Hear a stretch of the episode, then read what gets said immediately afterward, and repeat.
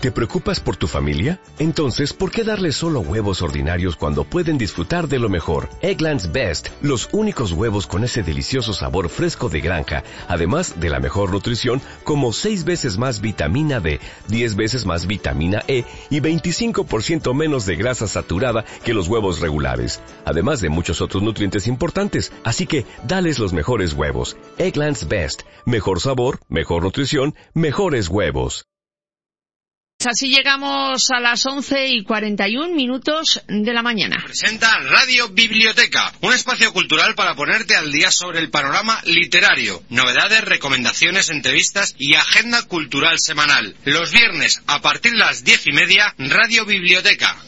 Bueno, más bien a partir de las once y media. Buenos días, Oscar. Buenos días, ¿qué tal, Cristina? ¿Cómo Eh, estáis? bien, bien, estamos bien. Hoy nos hemos levantado con fuerza, con energía, porque eh, hay buena temperatura, ha salido el sol y eso nos da vidilla, ¿no? Sí, bueno, el sol siempre. Vamos a ver si es que si es que está todo el mundo deseando ya Sí. verle la cara aquí a, a Lorenzo, ¿eh? Sí, porque está haciendo de rogar este año.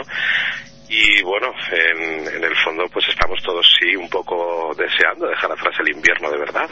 De todos que modos, sería. Dicen que, que el tiempo marca mucho eh, a las personas. Y es verdad que los españoles somos muy alegres, muy abiertos, eh, más que los nórdicos, porque el sol nos da vidilla, ¿no? Yo creo que sí, claro, más que el sol son las condiciones, ¿no? En general, Mm. aunque la luz, esto creo que también está bastante probado científicamente, eso de la, de la cromoterapia, de, de, de- de- de cómo los colores, o sea, los colores son luz en el fondo, ¿no? Pues de cómo la luz puede, puede influir en nuestros estados de ánimo. Parece que eso está bastante probado que es así, ¿no?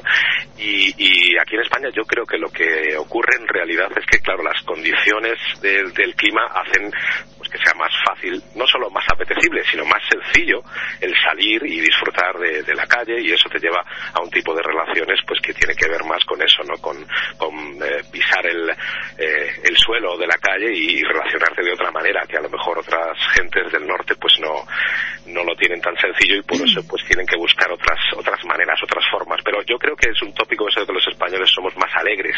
O sea, la, la alegría es otra cosa, se puede entender de formas diferentes y, y sencillamente nosotros sí, es verdad, claro, somos gente básicamente alegre y pero no creo que sea solamente por el sol, ¿eh? es, es yo creo que es un conjunto de cosas, sí. Pero vamos, que tampoco, también creo que es otro mito de estos falsos el hecho de, de- de- asumido por casi todos de que la gente del norte es más fría, ¿no? Más, eh, no, no creo que sea así. Lo que ocurre es que, claro, se les ve menos, porque salen menos, pero, pero no creo que sean gente triste, ni mucho menos. No, yo precisamente a triste no me refería, pero sí es verdad que el nórdico, eh, las personas del norte de Europa son más recogiditas. Nosotros salimos más. Somos más, más expansivos, ¿no? Más. Porque sí es verdad que los ingleses a lo mejor son recogiditos, pero mira cuando vienen a España, cómo se desmelenan. Sí, a ver, normal, si es que es lógico, claro que sí, si es que a uno. pero porque uno les da el sol.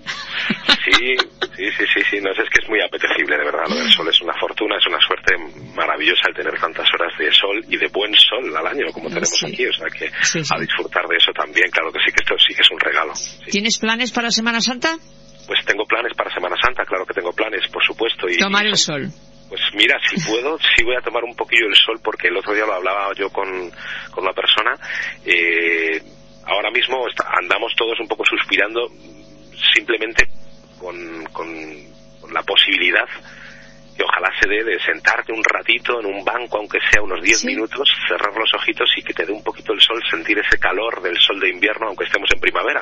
Pero como decía Machado, bendito sol de invierno, ¿no? Eso es lo que le decía un viejecito a su capa eh, un- uno de estos días, ¿no? En los que el, el sol arranca ya un poquito con los rayos más fuertes, ¿no? Tímidamente todavía, pero sí, sí dejándose ver un poco, ¿no? Y esa sensación, ¿no? De- del viejecito diciéndole a la capa, esto que nos contaba Machado de bendito sol de invierno, pues es una sensación que estamos todos deseando tener.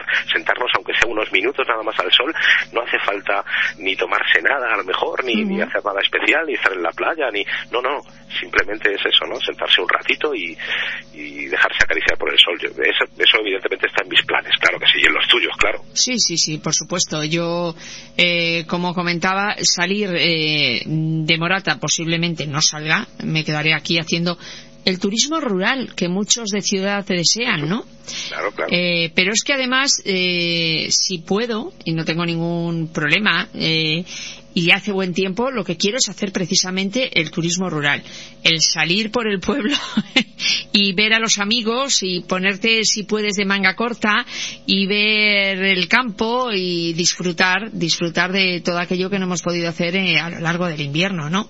Pues sí, señor, una maravilla. Además, yo siempre digo, yo siempre pienso que, claro, eh, mm, estamos un poco un poco no bastante, estamos cayendo definitivamente en la trampa, ¿no? Porque con el día a día, con las obligaciones, con las prisas, con, todas las cosas que hay que atender, no solamente de trabajo, sino también la familia, todo, con ese modelo de vida que tenemos, que es un modelo urbano, trasplantado a, a, un pueblo, lo, lo, único que estamos haciendo es escoger casi lo peor de, de, un modo de vida que definitivamente no se ha hecho para nosotros. Otra cosa es que no tengamos más remedio que abrazarlo como nuestro, pero no se ha hecho. Lo que quiero decir con esto es que ya lo sabéis, pensar en todas las cosas que pasan delante de nosotros si no nos enteramos. Y eso es un, gran delito, ¿no? Viviendo aquí en Morata, el otro día yo, por ejemplo, iba eh, rápido a hacer unas gestiones, lo mismo también, ahí, pues eso, las cosas que hacemos todos, y de repente, pues claro, bajando por, un, por una callecita, me di cuenta de una cosa que ya me he dado cuenta muchas veces, pero, pero digo, luego se te olvida, en ese cielo, ¿no? Era uno de esos días ventosos que hemos tenido ahora días atrás, y cuando el viento sopla aquí en, en Morata y, sobre todo en esta época del año, sobre todo un poquito más atrás, ya en, en, el invierno, hacia mitad del invierno, en febrero, hay unos cielos espectaculares, con unas nubes geniales, maravillosas. O el otro día, con, con, las lluvias, ¿no? El dar un paseo como, como hice por el bosque, el bosque estaba, vamos, parecía, aquello parecía un bosque gallego. Sí, cogen un color, ¿verdad? Se lavan las hojas y está todo muy especial. Los olores, los olores maravillosos después de la lluvia, aquel, eso verdaderamente son cosas que, que no se nos pueden escapar, ¿no? Entonces eh, tenemos la fortuna de vivir en un sitio eh, que nos ofrece estas posibilidades, así que no le demos la espalda a estas cosas que ya quisieran otros, ya quisieran otros muchos coger y en, y en dos minutos estar, pues eso ya en la puerta, efectivamente, eh, en el bosque y pasear por las calles y, bueno, pues vivir tranquilo, ¿no? Porque es verdad que estos días, pues lo podemos, lo podemos hacer. Así que, nada, disfrutar de la Semana Santa, disfrutar de estos días un poquito más relajados, los niños sobre todo que se descarguen, que han tenido un, pues eso, un trimestre muy duro y que carguen las pilas. Claro, el segundo, el segundo, trimestre posiblemente sea el peor, ¿no? ha sido, sí, ha sido muy duro. Además, hablábamos ayer Carmela y, yo aquí de esta reforma que les tiene pues eh, pues muy pillados o sea es ha sido una reforma brutal que ha alterado pues la vida de los estudiantes y, y, los temarios y todo son muy duros y bueno ojalá esto resulte para bien y tengamos lumbreras.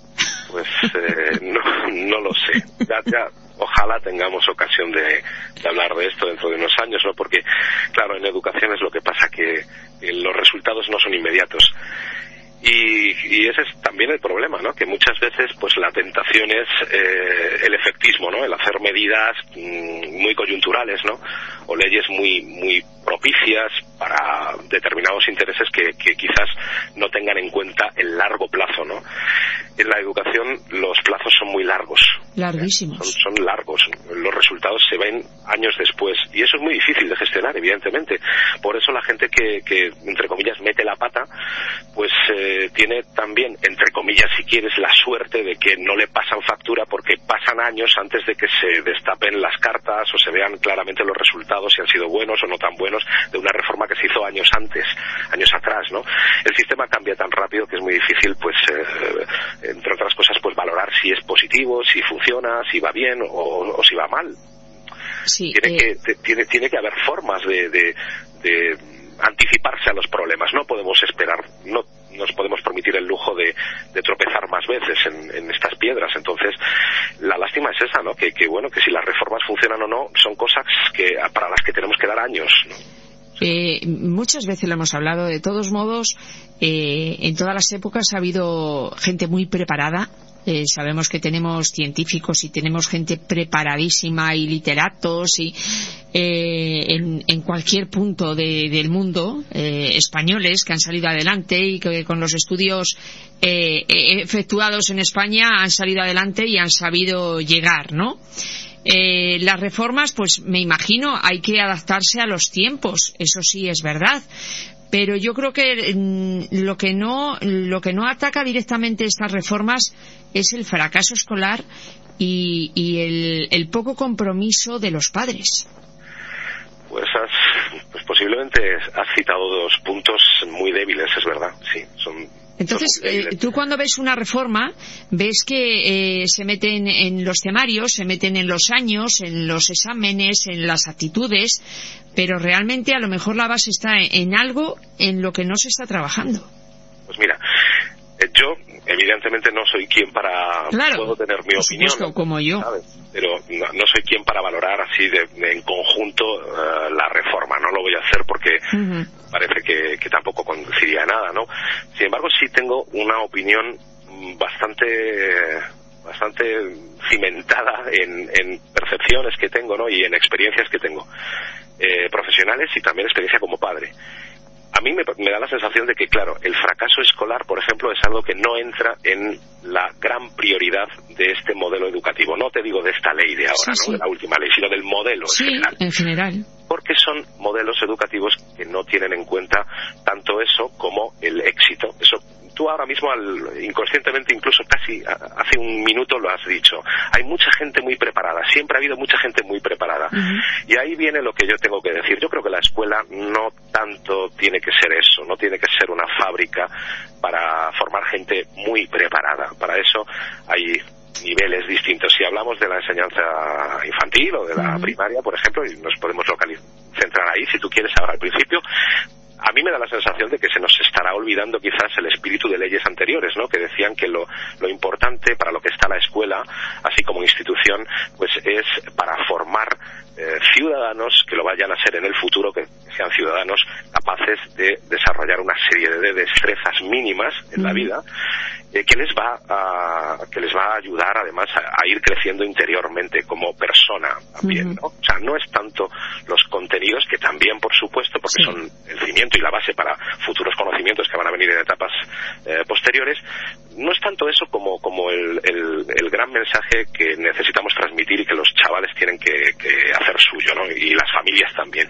y es hay que formar no hay que formar gente de éxito en estas etapas me refiero. No hay que formar grandes currículums, no, hay que formar personas. Personas. Y personas además que sean capaces de asumir el reto, por ejemplo, de, moverse con soltura, de viajar, de emigrar, si es el caso, para eh, trabajar fuera de España, de, no sé, es una cuestión, yo lo que quiero decir es que se nos olvida el espíritu de leyes anteriores en, las que sí se recogía, eh, creo que mucho mejor que en esta, ese sentido que tiene la escuela de formar personas, más que eh, empezar a formar futuros trabajadores en este campo o en este otro campo. Yo creo que se está eh, tecnificando demasiado las cosas, sobre todo en las etapas iniciales, en infantil y en, y en primaria, y yo creo que, que hecho en falta un poquito ese sentido poco menos práctico de la escuela. ¿eh?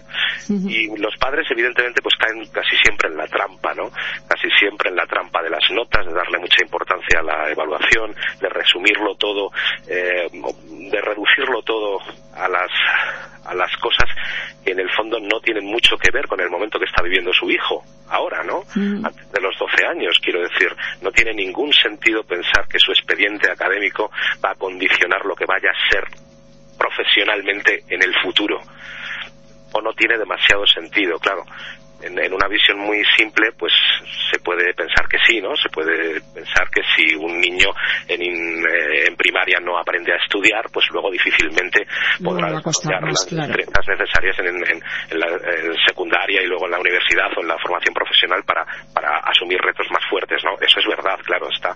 Pero mucho más importante que esto, mira, fíjate, si es que el drama y la tragedia de verdad es que la gente termine la enseñanza secundaria siendo incapaz muchas veces de escribir una carta, de articular un discurso, de moverse con soltura, por ejemplo, en, en entornos que ya sabemos dominan muy bien en todo lo que tiene que ver con lo, con lo digital, sí, pero ¿y en los otros? Una persona que es incapaz de poner una reclamación en una ventanilla, en una administración, de solucionar sus propios problemas. Bueno, pues están eh, terminando esa etapa muchos chavales sin esas destrezas. Yo creo que eso es muy importante para formar gente autónoma, gente que sea capaz de ser valiente y asumir los retos que, que, le van a llegar de cara en el futuro, ¿no? Y no solamente en lo laboral. No es la escuela primaria ni muchísimo menos un lugar en el que tengamos que orientar si quieres profesionalmente a los chicos. Se nos olvida eso muchas veces. Yo creo que, que los padres entran también en la trampa de pensar que, que el futuro de sus hijos pasa por lo que hagan o dejen de hacer en esas etapas y nadie se pregunta, creo lo más importante, dónde está el resto, dónde está todo lo demás, dónde está el desarrollo de la persona. Y bueno, en los conocimientos, pues evidentemente se pueden adquirir a lo largo de la vida y se deben adquirir a lo largo de toda la vida, no solamente en, la etapa de, la escolarización obligatoria, ¿no? Sin embargo, en esa, en esa etapa eh, es precisamente cuando hay que empezar a formar a las personas, ¿no? Y a veces, pues, eh, claro, habrá quien piense otra cosa. Yo creo que a veces sí se olvida algo eso. Sí, sí. Creo que es el problema. No sé, es tan complicado, sí, Es, es muy complicado. Eh, lo que sí es verdad es que nos tenemos que ir adaptando a los tiempos y aprendiendo a, pues eso, a, a vivir, a salir adelante y tener recursos. Mira, los, los chavales verdaderamente tienen muchos problemas, yo lo veo, ¿eh? Tienen muchísimos problemas y en eso también se puede decir que la escuela tendría algo que más que hacer o, cambiar de estrategia o yo qué sé, también la familia por supuesto, los chicos tienen serios problemas para hacer cosas muy simples, muy sencillas, hacen cosas muy complicadas, están eh, por la labor y no les cuesta nada, pues ya te digo, moverse en entornos así digitales, pero sin embargo, pues tú a un niño no le, no le pidas que te escriba cinco líneas demandando no sé qué cosa.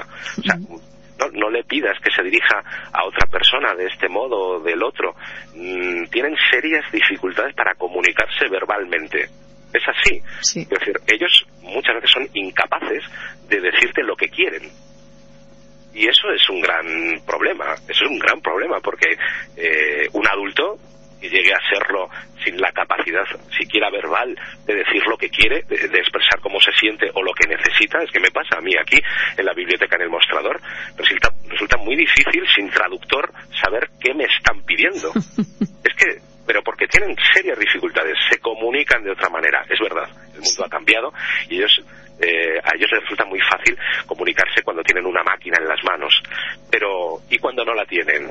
¿Qué pasa ahí? Cuando lo tengo delante del mostrador y me quiere pedir un libro, pero es incapaz siquiera de construir bien una frase, sujeto, verbo y predicado. No hablemos ya del título del libro, que por supuesto lo desconocen. Es decir, tienen problemas para comunicarse. Yo creo que la escuela también tiene que, formar ese tipo de gente que hace falta, que es gente autónoma, que es gente eh, que pueda formarse un juicio propio sobre las cosas y que se sepa mover un poco mínimamente en la vida, ¿no? Lo demás vendrá después y, podrá uno ser un genio de la astrofísica o lo que quiera ser, pero no empecemos desde el principio obsesionados con los conocimientos. Centrémonos también un poco más en eso, en, las actitudes, en las destrezas, en las habilidades que hay que desarrollar en la escuela para luego moverte por la vida. Bien, pues que tomen nota. y tomaremos nota a los demás por la parte que nos toca, por supuesto, porque eh, la familia es una parte muy importante de la formación de, de los futuros hombrecitos y mujercitas. Bueno, Oscar, eh, hoy, ¿qué me traes? ¿Qué me traes? pues fíjate, me, me, me, hemos empezado a hablar es que te lío, es que te lío. totalmente, me has, me has liado, además que son, son asuntos que, bueno, en fin, a mí se me escapan un poco también, claro. Pero está muy bien también opinar de estas cosas porque al final tiene todo que ver. Hoy, mm, fíjate, estaba eh, pensando en, en un libro, un libro que es novedad, y que eh, es tan nuevo que, bueno, ni siquiera está aquí en la biblioteca. Es un libro que ha escrito Virgilio Ortega. ¿Quién es Virgilio Ortega? Bueno, pues es un tipo singular. Virgilio Ortega, el año pasado, en 2014, escribió un libro que se titula, tiene un título muy curioso, muy bonito, muy difícil de pronunciar. Se llama así el libro, Palabrología. Palabrología es un trabajo de Virgilio Ortega en el que este autor nos propone un viaje apasionante por el origen de las palabras. Eh, por la etimología de las palabras y un poquito más allá. Incluso podemos ir mirando porque no solamente nos, nos, eh, sumerge un poco en, en, esa gran pregunta de dónde viene tal o cual palabra, sino que además nos hace vivir en otras épocas otros momentos del uso de una palabra determinada. Me explico. Las palabras son entidades o entes vivos, ¿no? Eh, cambian evidentemente porque la lengua es algo vivo también. Bueno, pues resulta que este libro del que os hablo, Palabrología, que está editado en Crítica en el año 2014, sí está aquí en la biblioteca. Y a mí me ha hecho recordar este nuevo que acaba de salir hace solamente unas semanas, que tiene un título parecido al anterior. El segundo se llama Palabrotalogía. Palabrotalogía se refiere al, a la evolución de las palabras que todos conocemos como palabrotas. Palabrotas. A los tacos, ¿no? Es un libro súper interesante del que os quiero hablar esta mañana, porque nos ofrece además la posibilidad de viajar a otros entornos, a otras épocas, a otros tiempos, para descubrir palabras que utilizamos, actitudes que también utilizamos ahora mismo, comportamientos, momentos de la vida que son eh, ahora exactamente, básicamente iguales a hace, por ejemplo, dos mil años. Fíjate, entre los paisajes que nos hace visitar Virgilio Ortega en este libro está Roma. Eh, la cultura romana y más concretamente una ciudad que conocéis perfectamente que es Pompeya. ¿Por qué hablamos de esto? Pues porque hoy el programa tiene que ser muy romano. Tiene que ser muy romano por varias razones. Una de ellas es este libro de Virgilio Ortega y la otra, la reunión en el encuentro que vamos a tener en el Club de Lectura aquí en la biblioteca a las seis de la tarde en torno a un libro, La muerte de Venus, que es la novela de Care Santos que hemos tenido entre las manos eh, en las últimas fechas, ¿no? Volviendo al do de Virgilio Ortega, ahora enseguida Carlos Villena nos va a hablar de la muerte de Venus. Os digo que Palabrotalogía, que se llama así el libro, es un libro muy curioso en el que se recoge, por ejemplo, eh, la costumbre de escribir en las paredes, de escribir palabras, mensajes en las paredes, de hacer graffiti, una palabra, que es una cosa bastante antigua, bastante vieja. Bueno, eh, entre las cosas curiosas que nos ofrece Ortega en, en este libro está pues eso, por ejemplo, ¿no? Toda una relación de infinidad de grafitis, de frases escritas en las paredes de ese lugar que yo mencionaba antes, Pompeya, cuando en el año 79, o sea, justo después de haber sido la ciudad eh, arrasada por, eh, por la erupción del Vesubio, ¿no? Así que en ese paisaje Pompeya y en el año 79 de nuestra era, lo que Virgilio Ortega hace en este libro eh, es conducirnos, llevarnos de la manita y hacernos mirar a las paredes, a los muros, muros exteriores y también interiores de las casas, las fachadas, por todas partes, en los prostíbulos, en las eh, calles, en, las escuelas, en todas partes las paredes de Pompeya están llenas de graffiti o de grafito. Y además de significados bien distintos de intención muy muy diferente en cada caso. Hay unos más cultos hay otros eh, muy políticos de los que quiero hablaros enseguida. Hay otros directamente soeces o groseros si queréis. Muchos se refieren al ámbito sexual o amatorio no en fin, que los romanos hacían muchos grafitis.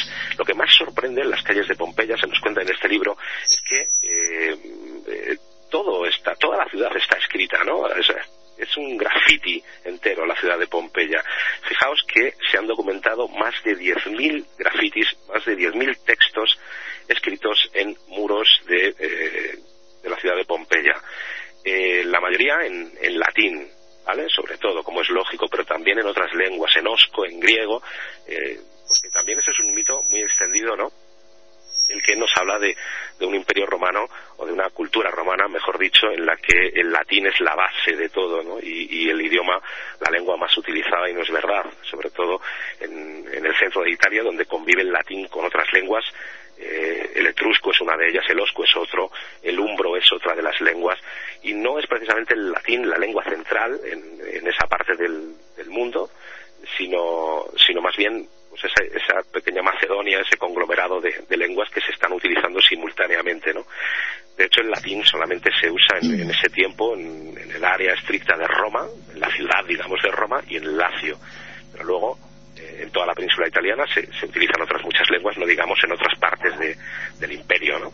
Bueno, en fin, 10.000 textos escritos en paredes en la ciudad de Pompeya en muchos idiomas. ¿Qué es lo que cuentan? ¿Qué es lo que dicen? Pues dicen de todo absolutamente.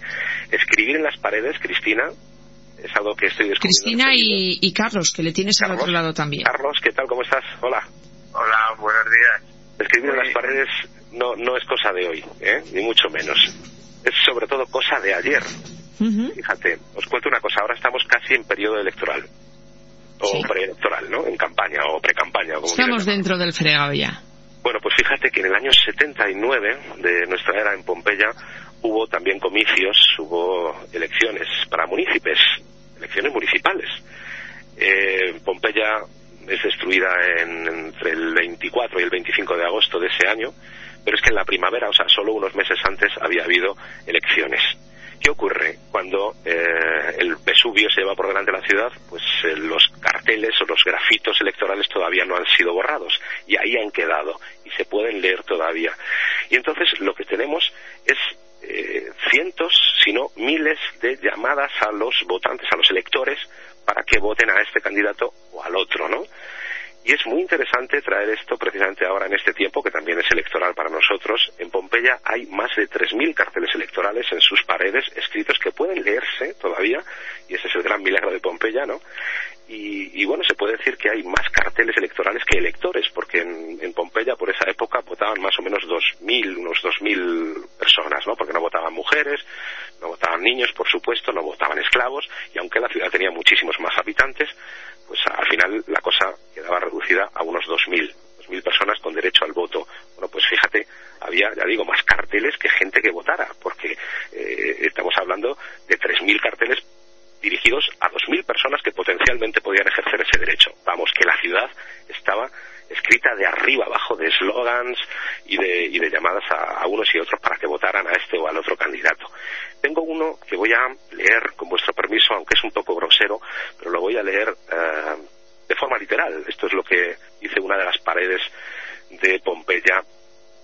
Es algo que escribió hace dos mil años más o menos alguien y que tiene que ver con la política. Dice así. Todo esto sucede por tener un edil que no vale tres higos, si nosotros tuviéramos cojones, no saldría tan bien parado. Pero la gente hoy es así. Leones en privado, gallinas en público. Oye, mola. Esto es lo que alguien escribe en una pared de Pompeya hace dos mil años. Pero qué barbaridad, ¿no? Sí, bueno, muy fuerte. La verdad es que el bueno, sí, sí, pero eh, pero es algo que que tiene mucho que ver con lo que se dice hoy en día, ¿no? Sí, bueno, hombre, lo que pasa es que ahora no se dice por escrito. Tanto, sí, claro, claro, pero que realmente que ya en esa época pues se insultaba y se decían palabras que, claro, que nos dejan sorprendidas. No, se insultaba muchísimo y además el insulto no estaba considerado eh, grosería en todos los casos. ¿eh? En este libro, en Palabrología, en el libro de, Virgilio Ortega, se nos cuenta que, por ejemplo, expresiones de, de este tipo, como la que acabo de leer, eh, y que está recogida de las paredes de, Pompeya, ahí lo que, lo que se ve también es que em, no siempre mm, el concepto de, escribir en la pared, el concepto de, de, graffiti, eh, coincide con, con, la idea que tenemos ahora mismo de los que escriben, escriben en paredes ahora, ¿no? en la época actual. No es exactamente el mismo concepto, porque fíjate, en Roma lo de escribir en las paredes no tenía nada que ver con eh, underground, con lo transgresor, ni nada así. ¿eh? Era una cosa eh, totalmente admitida, aceptada y necesaria, además, ¿no? Porque, bueno, de alguna forma, de algún modo, tenías que llegar a los demás a través de la escritura y, bueno, se hacía, entre otros canales para hacerlo, pues estaba este de escribir en la pared, ¿no? Y, la verdad es que es, es, muy distinto, ¿no? El, concepto que tenemos ahora mismo de escribir o ensuciar una pared es distinto del que tenían los, los romanos. Fíjate que esta frase concretamente que, acabo de leer no es el fruto de un arrebato, de, un mm, de un despertar malhumorado de, de, de, un señor que se levanta muy cabreado y entonces escribe eso en una pared. No, no, ni mucho menos. Esto lo escribe directamente un candidato, uno de los candidatos a las elecciones del año 79 de nuestra era en Pompeya. Alguien que quiere ser munícipe, y que quiere serlo a costa de poner a caer de un burro a, sus competidores. No solamente lo escribe él, sino que, bueno, no lo escribe directamente él, pero sí lo financia él. A lo que voy es que los grafitis en Roma son eh, pagados. Hay personas que, se llamaban escriptores, era gente, trabajadores que escribían en las paredes aquello que un editor les daba para escribir en las paredes. O sea, hacían el encargo de escribir muchas veces ese mensaje eran eh, como repetidores, ¿no? repetidores del, discurso, en este caso, de alguien que pagaba para que su forma de pensar estuviera en las paredes.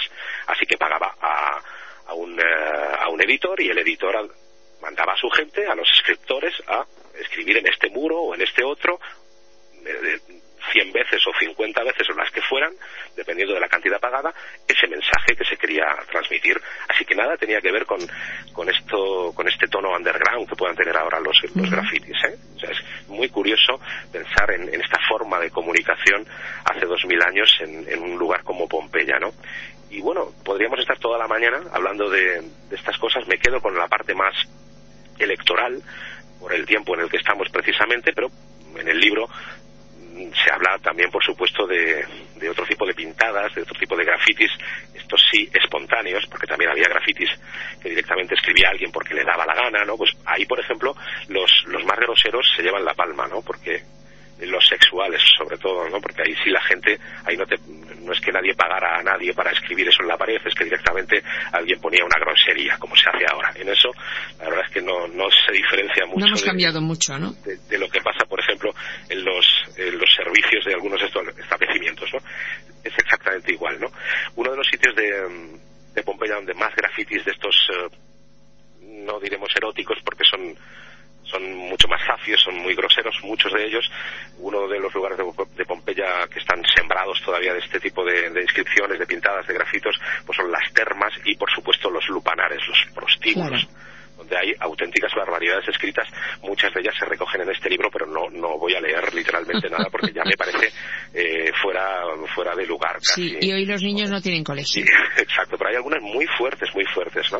Bueno, esto habla también un poco de la libertad, ¿no? De, del, pueblo de Roma a la hora de expresar sentimientos y, hacerlo de esta manera tan eh, tan fuera del control de, de, nadie, ¿no? Porque, a ver, ¿quién va a estar ahí controlando lo que tú escribes en una pared, ¿no?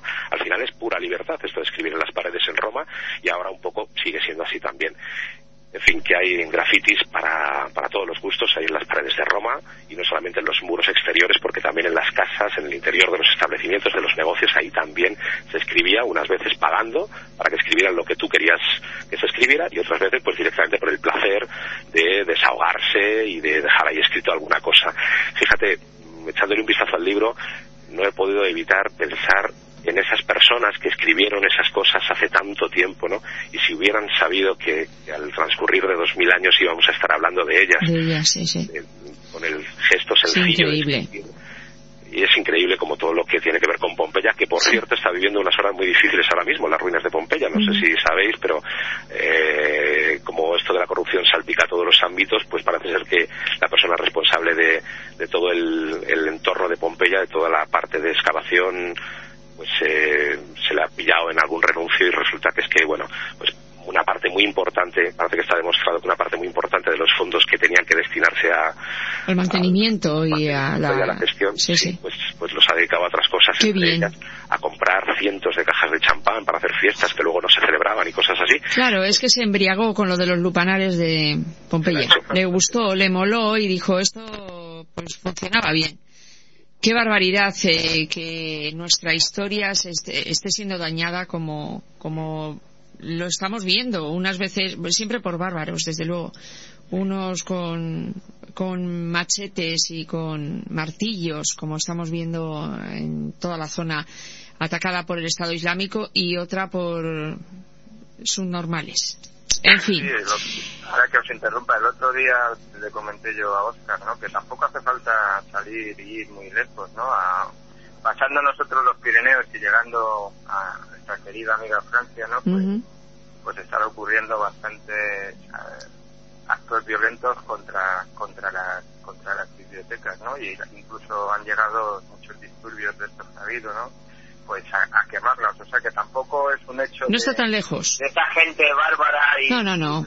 radicales. O sea, lo tenemos aquí en Europa. Sí. Hoy por hoy, incluso me parece que aproximadamente, hablo de memoria, unas 36 eh, bibliotecas habían sido. Eh, eh quemadas. Eh, no hace tanto, claro etcétera, etcétera. No, no hace tanto han sido dañados unos mosaicos aquí en España, o sea que por, por, salvajes, sí, es verdad. la, ignorancia, la incultura y, no apreciar pues pues todas estas tradiciones ¿no? que nos van dejando a lo largo de los siglos. Pues en el, caso de Pompeya, fíjate, ha llegado esto, lo que está pasando ahí ha llegado a oídos pues de, de la UNESCO las Naciones Unidas, en definitiva, que han tenido que dar un toque de atención a las autoridades italianas y les han venido a decir más o menos que, bueno, qué está pasando ahí, ¿no? Porque es un lugar que es patrimonio de la humanidad y, y cómo es posible que, que, el deterioro sea tan grande mm, y que los fondos que estaban destinados pues para la conservación, para el mantenimiento y para la excavación pues estuvieran desviando de esa manera tan tan sucia a otros fines. Entonces, claro, hasta Naciones Unidas ha tenido que intervenir y decir, bueno, esto arréglenlo porque no, no puede seguir por, por esa vía muchas veces. Es, una riqueza extraordinaria la que hay allí. Muy triste, sí, sí, porque no hay otra fotografía eh, tan nítida de cómo era la vida cotidiana en, tiempos de Roma, ¿no? al final, pues el drama de toda esta gente, pues ha, sido para nosotros la suerte de, de, tener ahora mismo delante de los ojos, pues una, una imagen muy, muy nítida de cómo vivían, y cómo morían también eh, las gentes de Roma, ¿no? todo lo que está debajo de la lava pues está tal cual eh, quedó aquel 25 de agosto del 79. Esto no ha ocurrido en muchas partes del mundo y, claro, es una fortuna y es una suerte que, por fíjate que Pompeya fue excavada, fue, se puede decir, cubierta por primera vez por un español siglo XVIII, que esto se cuenta muy pocas veces también. Era un hombre, no recuerdo ahora mismo el nombre, pero era un ingeniero militar de, Carlos III, que por entonces no era rey todavía de España, pero sí era rey de Nápoles.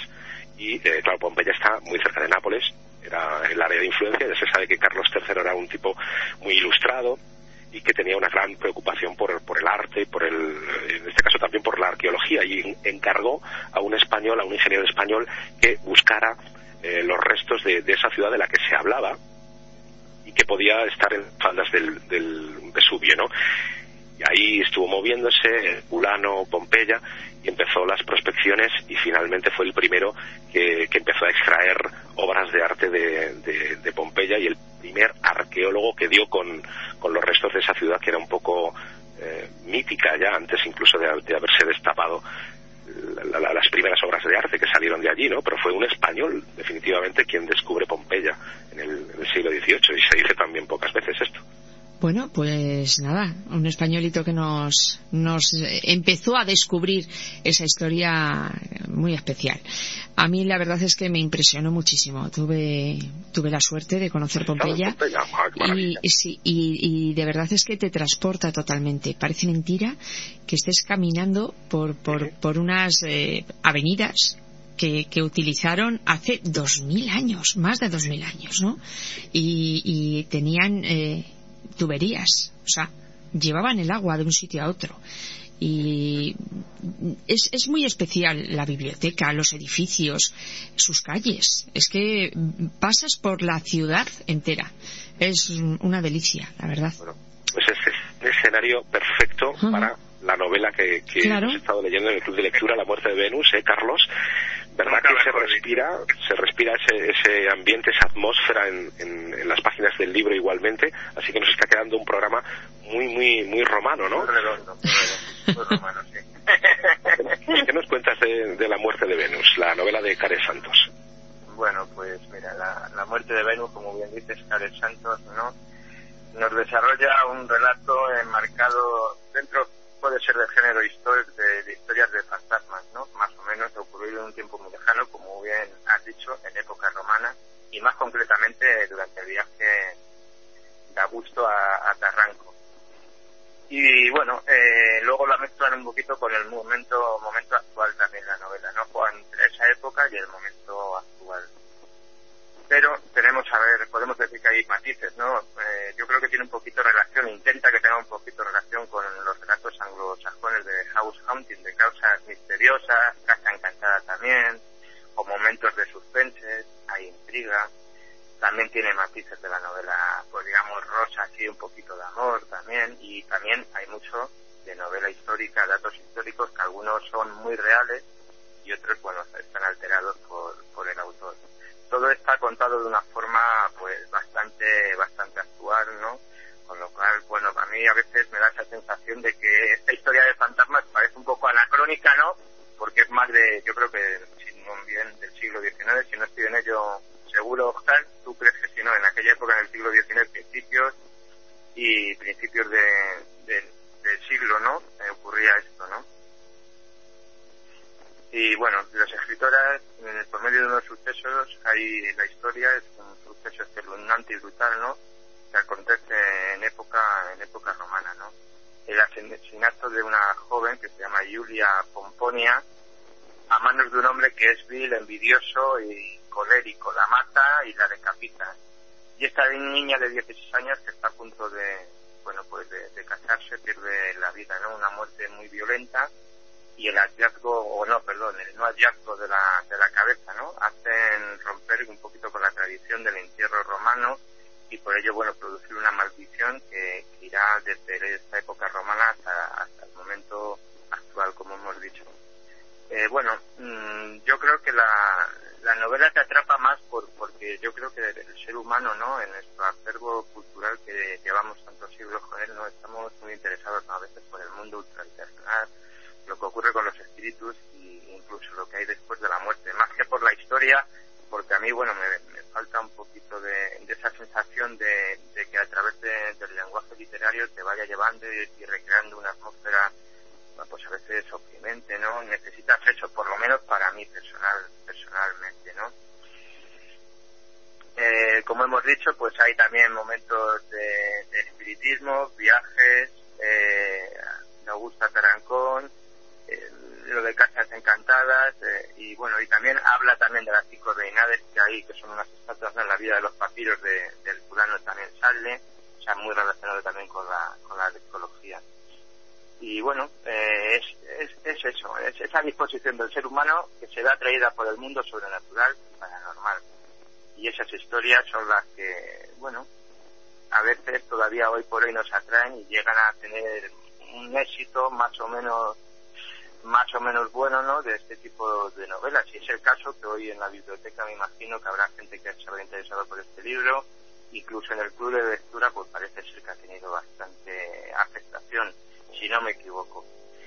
Y bueno, no tengo nada más que deciros. Para cerrar un poquito así, un poquito con una frase, pues va a ser decir, a muerte incipitus, ¿no? La muerte es el principio, ¿no? Y es una de las frases que termina, que termina el libro. Y bueno, en principio, pues bueno, no tengo nada que comentaros, que comentaros más.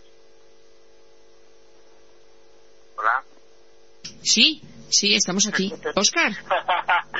Oscar se nos ha escapado. El género fantástico, porque estoy ahí oyendo un ruido. ha sido Oscar. Yo tengo el micrófono bajado porque a veces llaman a la puerta y sale de fondo, entonces eh, te estoy oyendo. Lo que no sé es qué ha pasado con Oscar. Oscar. Eh, ha sido totalmente atraído por, un espíritu algún... No, no, no, estoy aquí, estoy aquí, no hay problema. la semana pasada le pasó a Oscar que llamaron a la puerta y me fui a abrir y de pronto vuelvo y está... Cristina, Cristina, no estáis solos. No estamos solos, ya, no es... es que muchas veces es el silencio tan, tan penetrante que Porque... te de una manera que te absorbe totalmente, ¿no? Y, y, claro, y yo muchas veces digo, de verdad, como hay estos problemas en el pueblo siempre de comunicación. claro, claro. ¿Me ¿No me irán? Estamos eh, aquí. Y claro, como ya sé que estoy muy concentrados en lo que estamos hablando y tal, ¿no? claro. bueno, y como no me interrumpís, a veces hago algún hincapié para ver si un bypass me interrumpe o me dicen algo, pero bueno. Porque somos muy respetuosos. Soy respetuoso, más que yo, más que yo. bueno, Oscar, una preguntita para ti. Sí, mira, eh, bueno, yo acabo de decir que este libro, este libro había tenido bastante, bastante aceptación dentro de, bueno, de los libros que este, este club de lectura sí. pues llevamos también, ¿no? Y bueno, y luego incluso gente que se ha acercado a pedírtelo. Sí, sí, sí, gente, sí. Sin ser un libro complicado, porque la verdad no es un libro complicado para nada, principalmente es entretenimiento y lo que tiene, como casi todas las novelas, pero bueno, lo que me refiero como entretenimiento es aquella novela que no te hace trabajar al lector, no te hace pensar, etcétera, etcétera, etcétera, ¿no? Es una lectura muy fácil, ¿no? Entonces, ¿por qué, por qué todavía piensas tú que nos puede, nos puede llevar estos libros a ser tan, bueno, pues a tener ese cierto, ese cierto éxito, ¿no? Bueno, pues por eso precisamente, por eso precisamente tienen éxito, claro, por, por porque somos vagos.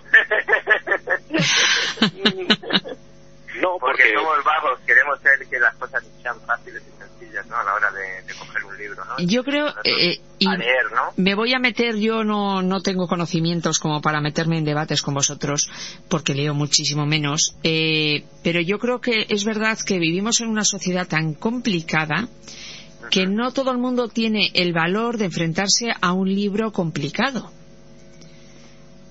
Mm, No sé si me entendéis, que muchas veces dices, eh, voy a leer algo liviano. Yo ahora mm, estoy en esa tesitura. He terminado un libro porque mm, tengo muy poco tiempo para leer, para concentrarme realmente en la lectura, y he terminado un libro que llevaba eh, varios meses con él, ¿no? Y me ha encantado. Es Noah Gordon, a mí me ha gustado siempre ese tipo de novela, y ahora eh, yo tengo una librería decente ¿eh? de libros sin leer. Pertenecía al círculo de lectores, iba comprando y libros que me atraían. Pues me pongo a mirar y digo, ¿y ahora qué leo? He cogido uno de gala, Las afueras de Dios, no sé. Bueno, a ver qué pasa, pero empiezo a leerlo y digo, uff, esto es muy profundo. Eh, Me cuesta. el proceso de, de aprender así a, no a leer, sino a comprender lo que quieren Claro, entonces, eh, los autores. sí. Tenemos que adiestrarnos un poquito, ¿no? Ajá. Bueno, perseverar un poquito en el proceso. Hay que hacer que el cerebro aprenda, vamos, yo lo veo Sí, sí, ¿no? que aprenda, claro. que se mueva, que, que conecte ideas, que bueno, que sepa reflexionar, etcétera, y todo lo que vamos aprendiendo a, cabo del tiempo, de las lecturas, claro, y es verdad, las influencias que tenemos, pues bueno, claro. es lo que nos van a favorecer. Y según vas leyendo más, te vas enganchando más. Pero es verdad que cuando tienes etapas en la vida en las que no puedes eh, engancharse así, eh, no tienes eh, tiempo para engancharte a un libro, pues luego te cuesta mucho. Eh, ¿Qué pasa? Que cuando te viene un libro sencillo que te recomiendan y que, pues le coges. de Entonces todas ya, maneras, sí, de todas maneras, que, claro, un libro sencillo. ¿Qué es, qué es un libro sencillo? ¿Qué es un libro sencillo? Vamos a ver. que No nos hay- lo ponga fácil. Nosotros podemos Oscar. hacer, nosotros sí, nosotros podemos hacer todas las, eh, las categorías que queráis y, y, y venir a decir que los libros son estos, son em, lo otro, mm, por páginas que tiene el número de páginas o por lo que se cuenta, por la temática, por el género, o por, pero no, no podemos nunca decir. Los libros se dividen en libros sencillos Sí. y libros complicados. Sí. Eh, Esto no es así. podría ser lectura No, más bueno. liviana. Es la Sí. trama, ¿no? Yo creo que es la trama y la forma de cómo también lo cuente. No me refiero a que, pues, oye, no hay, no hay. Para mí es complejo hacer un libro, evidentemente. Sí. No soy capaz. No soy capaz. Pero lo que me refiero es el tema, la temática, que el argumento que tiene, cómo te lo cuentan al, al, al lector, pues le hace ser, mm, lo hace que sea un lector, pues que no tenga que trabajar, que no tenga que pensar. Claro. Lo da muy fácil, muy marcado. Que eso también tiene una gran labor por parte por parte de la autora, evidentemente, ¿no? Y tiene un trabajo, que eso es lo que hay que darle importancia, ¿no? Claro. Y bueno, y luego hay otros libros que son, por ejemplo, tengo tengo un claro ejemplo. Ahora mismo estoy leyendo un libro de Henry James, ¿no? Vuelta de tuerca, ¿no? Pues sabes que va de fantasmas, tal, pero él, el lenguaje y la forma literaria que tiene de, de llevarse en el argumento, ¿no? Es, pues te crea una inquietud y que genera ese lenguaje, ¿no? Es un lenguaje más, más complejo en ese aspecto, te hace tener que esforzarte más en pensar, en leer, eso es lo que me refiero, es Sí, la forma bueno, más o menos de contar la historia. es directamente, sí, eh, es más literario. Henry James es más literario es. que, que Care Santos. No es más complicado, es quizás más literario. ¿Por qué? Literario. Porque envuelve las cosas y son dos historias de fantasmas al fin y a la postre. Otra vuelta de tuerca ese libro que tú te estás leyendo, eso es una maravilla, eso es una joya. Lo que ocurre es que, claro, la gente que busca miedo, pasar miedo, escalofrío, pues claro, a estas alturas de la película con Henry James, es un autor del 19, pues claro, pues a lo mejor no pasa miedo. Sin embargo, es una obra literaria poderosa porque lo dices tú la forma de contar la, forma de, de concluir la novela no solamente es lo que les pasa a los personajes, no solamente es el, argumento la trama, no solamente es eso, es también el estilo, ¿no? Y yo creo que la diferencia está en eso, en el estilo, el estilo de Henry James y el estilo de Care Santos. El estilo de Care Santos, del, totalmente diferente. La muerte de Venus, con vocación de bestseller, creo yo, porque quiere llegar a, al, gran, al gran público, ofrece una, como tú dices, Carlos, claro, y Cristina también lo dice, una manera más sencilla, más digestiva, más rápida de disfrutar de esos libros. Asume ese, ese reto, es su intención, es lo que quiere hacer y quiere llegar a, a más gente, por eso escribe así. ¿Cómo es escribir así? Pues escribir así, por ejemplo, escribe Care Santos es escribir frases cortas, es no utilizar en exceso las, eh, las uh, subordinadas, por ejemplo, que complican mucho las cosas, o no hacer referencias a cosas que el lector desconoce porque no le acompañan en su, en su bagaje. O sea, si quieres llegar a más gente, pues mm, posiblemente no deberías coger referencias continuas en una novela, yo que sé, por ejemplo, pongo un ejemplo tonto, a la, a lo que sea física cuántica, ¿sabes? No, porque no es algo, no es algo claro. que la mayoría de los mortales llevemos en el equipaje. Sin embargo, si recurrimos a las pasiones más básicas, a los miedos, por ejemplo, a esas cosas que todos llevamos dentro en nuestra maleta, que compartimos todos, los ricos, los pobres, los viejos, los jóvenes, todo el mundo, pues ahí estaremos haciendo algo más digestivo, más sencillo ni más complicado ni más sencillo, diferente sencillamente. Para cada cosa se escribe de una manera distinta. No es lo mismo escribir para un periódico que escribir una tesis doctoral, evidentemente. ¿Por qué? Porque es diferente, porque se utilizan, se utilizan técnicas distintas, eh, formas de narrar diferentes, porque el objetivo es otro. En cada caso, el objetivo es uno distinto, que le separa del resto. Mm, ¿Quién lee una tesis doctoral? Pues eh, seguramente el que la hace. Gente, el que la hace. Y el que la evalúa. No, bueno, no, y, y, eso no siempre.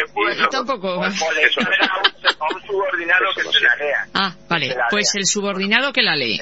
Eh, evidentemente llevas razón en esto que estás contando, porque Care Santo está claro que, que, bueno, por lo que hemos leído de su biografía, biografía perdón, pues, pues la mujer tiene más que de sobra tablas para, para escribir, ha estado escribiendo en libros, eh, asociaciones culturales, eh, suplementos culturales, etcétera, etcétera, que podríamos aquí enumerar, tiene cuentos, eh, o sea que esa capacidad la, la tiene, ¿no? La tiene, ¿no? Pero, pero bueno, que a veces yo creo que, bueno, tampoco está mal, la verdad. A lo mejor hemos banalizado un poquito con decirlo y la pido disculpas, aunque no nos oiga en el programa, ¿no? No quería decir que su libro tal, ¿no? Pero bueno, yo lo que quiero comentar que a veces, bueno, es libros de entretenimiento y cercanos al público y no por ello son malos, sino al contrario, también abren la puerta a otro tipo de, de, lectores que a lo mejor no se acercarían ni al club de lectura, ni a la biblioteca, claro. ni a ningún otro servicio cultural. Claro, mira, cuando, cuando... Es un buen argumento para abrir a comenzar la, la lectura. Uh -huh. ni, ni, buenos ni buenos ni malos. ¿Por qué? Ni buenos ni malos. Los libros no son ni una cosa ni la otra. ¿Por qué? Porque cuando tú miras una obra de arte, imagínate ahora un cuadro o cualquier otra cosa, tú puedes decir, y lo decimos muchas veces, qué malo es ese cuadro, o qué bueno es ese cuadro. Mm.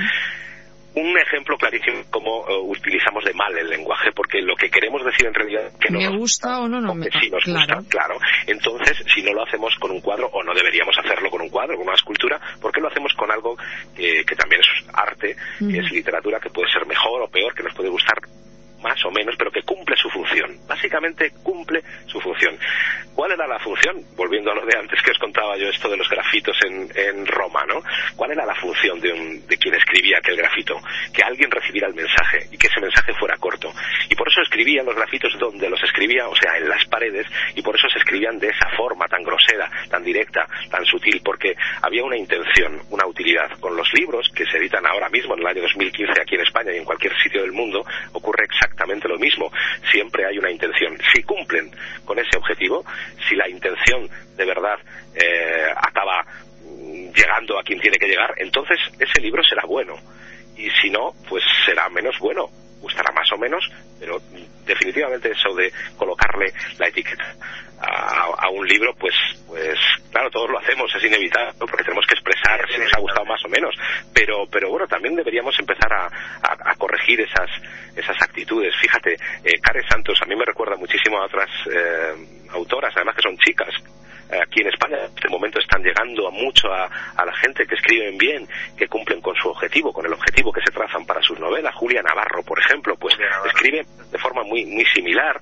Eh, Matilde Asensi también, hemos leído cosas de Matilde Asensi aquí en el Club de Lectura, también de, Julia Navarro. En fin, son, eh, son, son autoras, en este caso, pues son todas chicas que, lo que han desarrollado pues es una, una habilidad muy buena pues para llevarnos a, paisajes que, que, son muy reconocibles, que tienen mucho encanto, en este caso es Roma, eh, mezclado esto, y esto es el mérito de verdad del, del libro, yo creo, eh, mezclado con, una historia de fantasmas, o una historia de Roma dentro de otra de fantasmas. No sé muy bien qué es, si es una historia de fantasmas dentro de Roma o Roma dentro de una historia de fantasmas, pero bueno, está ahí todo, todo contenido y esto es muy difícil de hacer creo que es un libro que básicamente pues cumple con el objetivo que se, que se trazan quienes, quienes lo ponen en, nuestras manos y, como todos los demás libros, eh, pues eh, tienen su valor, siempre, siempre. Pues todo tiene su valor, evidentemente. Y bueno, pues yo creo que ya queda con esta matización tan buena que, has realizado y hemos este, este daño moral que se le haya producido a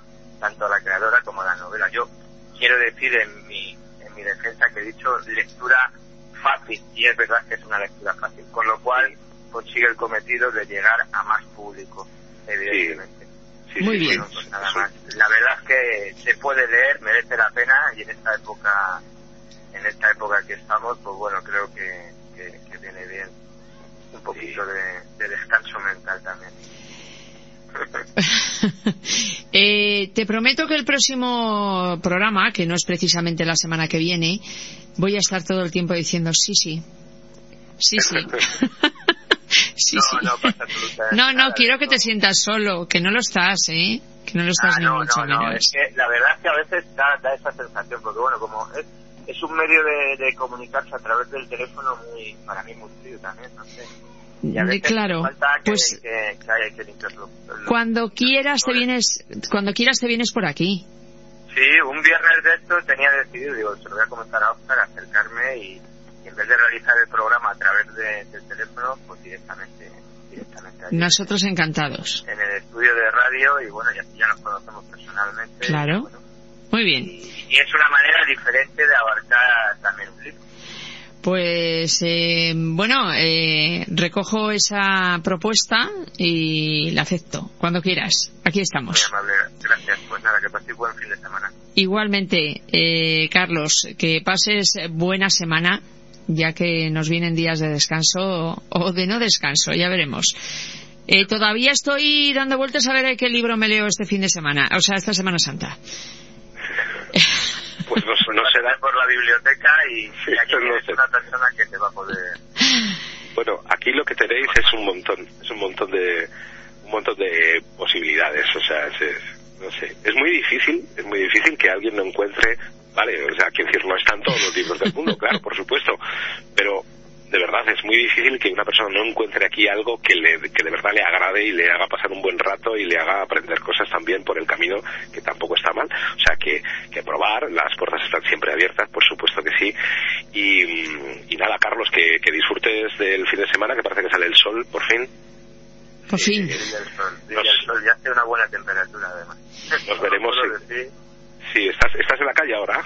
Con total seguridad. Sí, hoy estoy en la calle. Muy bien, muy bien. Fenomenal.